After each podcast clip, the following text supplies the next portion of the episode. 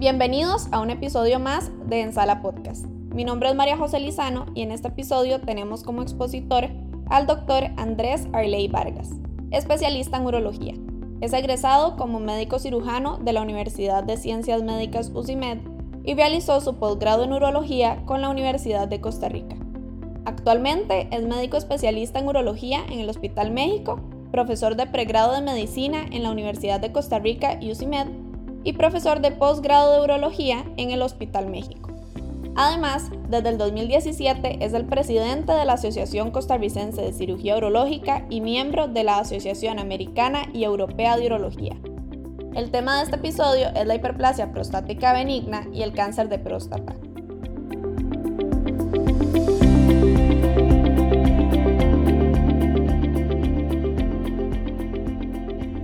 Buenos días, doctor Arley. Es un honor tenerlo como invitado en este episodio y que sea parte del proyecto. Hola, hola. Eh, qué gusto acompañarlos el día de hoy. Realmente nos ha tocado acostumbrarnos a esta nueva realidad que para muchos de nosotros, especialmente los que tenemos ciertos años encima, no es lo, lo que teníamos acostumbrado. Pero bueno, yo quisiera aprovechar esta herramienta para hacer un poquito de educación médica continua en urología. Y el caso que les traigo hoy es hiperplasia prostática y cáncer de próstata. Eh, es un paciente mío cuyas iniciales son ASR. Es un hombre de 65 años, vive en Heredia. Él es un agente vendedor que ya se pensionó. Él es un hombre eh, que está separado, tiene una dislipidemia. Él toma una estatina que se le da en el Seguro Social, fumó medio paquete diario y suspendió a los 55 años. Les repito que ahorita tiene 64. Es un consumidor asiduo de alcohol todos los sábados y domingos y él dice que se toma en promedio 15 cervezas cada fin de semana, o sea que tiene un problema de alcoholismo importante. Su antecedente quirúrgico es una herida por arma de fuego en el fémur derecho. Eh, recuerden que les comenté que él es agente de ventas, parece que fue asaltado en algún momento y se hizo una vasectomía hace nueve años a pesar de que él tenía sus cincuenta y pico, pues parece que cambió de pareja y él tomó la decisión de operarse y me parece muy sensato. Él empezó conmigo el control en el año 2018 con síntomas muy leves del tracto urinario inferior. Básicamente refería a una leve disminución del calibre del chorro y se levantaba una vez a orinar de noche. En aquel momento, en el 2018, cuando lo vi la primera vez, su queja principal fue una disfunción eréctil y eh, pues obviamente lo atribuimos a que había fumado y a la edad que tenía. Su antígeno prostático de la primera cita, mayo del 2018, estaba en 0.93. Es un antígeno que estaba excelente. Eh, la Asociación Costarricense de Cirugía Urológica para Efectos Nacionales dio el aval a un límite superior de 3.0 y quiero hacer esta aclaración ahora para que ustedes vean ahora o escuchen, perdón, cómo se comportó el antígeno en el tiempo. Entonces empezamos en 0,93. Cuando lo examiné la primera vez, la próstata yo la describo grado 1, pequeña, duro elástica. No describo ninguna alteración particular. Y le prescribí filo de 20 miligramos, ¿verdad? Para que él lo usara libre demanda. Posteriormente, él decidió cambiar a tadalafilo diario de 5 y así también tratar los síntomas del tracto urinario inferior. Don Cosito se me perdió del 2018 al 2021. Y cuando vino a cita conmigo en enero de este año, me enseña un antígeno prostático de noviembre del 20 en 3.86. Entonces vean ustedes que del 2018 que estaba en 0.9 pasó a 3.8. Y cuando le hago el tacto rectal, Tres años después, describo que tiene un nódulo en el lóbulo derecho. Ante estos hallazgos, lo primero que hice fue repetir el antígeno en otro laboratorio, me reporta 3.26, persiste elevado, y con el hallazgo del nódulo al tacto rectal le pedí una biopsia. Esta biopsia se hace transrectal, bajo sedación y bajo anestesia local y guiada por ultrasonido.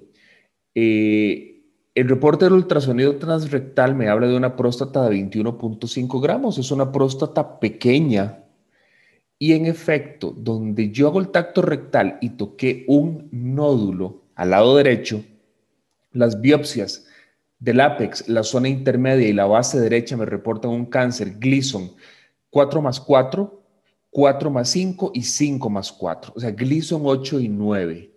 Solamente para hacer un breve recordatorio de la patología básica, el Gleason 6 es un tumor de bajo riesgo, Gleason 7 un tumor de riesgo intermedio y Gleason 8, 9 y 10 es de muy alto riesgo. Entonces vean cómo un hombre que está en perfectas condiciones de salud, ¿verdad? En muy buen estado, pega un brinco su antígeno de 0,9 a 3,8 en cuestión de tres años y de no tocarse un nódulo, el nódulo se palpó.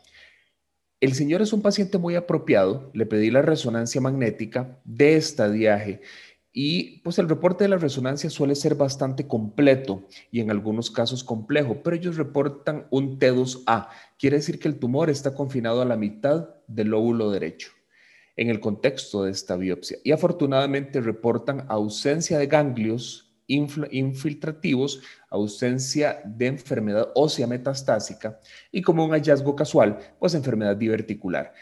Yo eh, le propuse a este paciente cirugía radical de próstata y lo llevamos a sala de operaciones y le realizamos una prostatectomía radical retropúbica con una linfadenectomía extendida.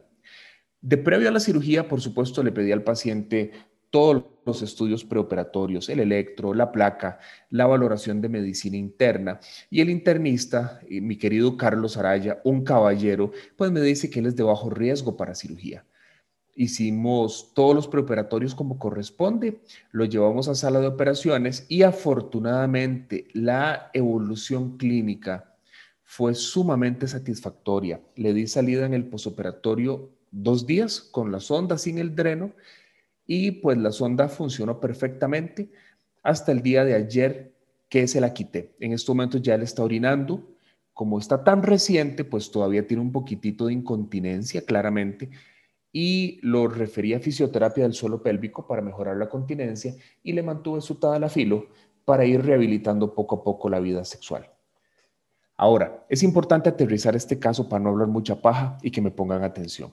El caso realmente me pareció súper interesante porque pasó de ser un hombre totalmente sano a tener un cáncer de muy alto grado en menos de tres años. Cuando yo recibo la biopsia, la pieza formal de patología, me reportan una próstata de 32.2 gramos, aquí se pesó en conjunto con las vesículas seminales, y tengo un Gleason 9, 4 más 5 multifocal que abarca el 20% de toda la próstata con invasión vascular linfática. Afortunadamente, los márgenes quirúrgicos son negativos, las vesículas seminales son negativas, pero en la linfadenectomía derecha él tiene dos ganglios positivos de 17 que se extrajeron. Entonces vean que tenía enfermedad microscópica, positiva en la patología que no se detectó en la resonancia magnética de estadiaje. ¿Qué sigue con él? Pedirle un antígeno prostático y esperar que esté en cero. Si el antígeno está en cero, le voy a hacer probablemente una gamografía, un PSMA, ¿verdad? Simplemente para ver si logramos ver algún otro ganglio metastásico y el tratamiento podría ser radioterapia del lecho quirúrgico y eventualmente puede recibir un, tratamiento corto de análogos LH-RH para hacer una castración temporal. Ese es el resumen del caso. Eh, me pareció particularmente interesante porque el abordaje inicial fue de un paciente con crecimiento prostático leve y disfunción eréctil. Un hombre entero en buenísimas condiciones de salud, a pesar de que fumó, vieran qué carajo más, más pochotón, como decimos en, en el pueblo, ¿verdad? Y evolucionó muy rápidamente a un cáncer de próstata muy agresivo. Solamente a manera de recordatorio, los signos y síntomas clásicos de la hiperplasia prostática son la nicturia, el vaciamiento incompleto, la dificultad para el chorro, o sea, el paciente dice que su chorro está disminuido, el chorro entrecortado o intermitente, la urgencia urinaria, la frecuencia, y es muy importante distinguir frecuencia de poliuria, ¿verdad? En el caso del diabético y la imposibilidad de vaciar completamente la vejiga.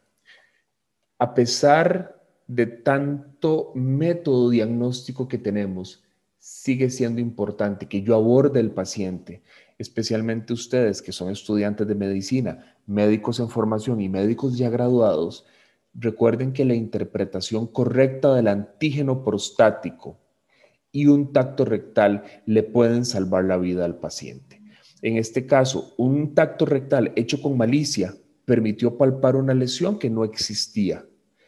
Y también recordarle a los pacientes que ustedes no deben decirle, mire señor, su antígeno está normal. No, su antígeno está en 0,9, su antígeno está en 1.0, en 1.2.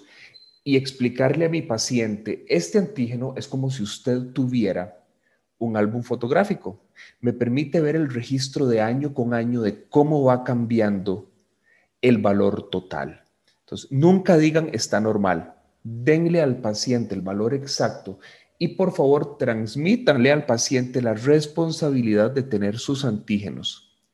Si ese antígeno se eleva más de 0.4 nanogramos por ml por año, es sospechoso. Recuerden también, para ir terminando, que el cáncer de próstata y la hiperplasia prostática pueden coexistir.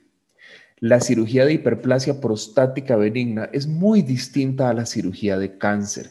Por eso es importante tener plenamente seguro el diagnóstico antes de proceder a uno de los dos abordajes.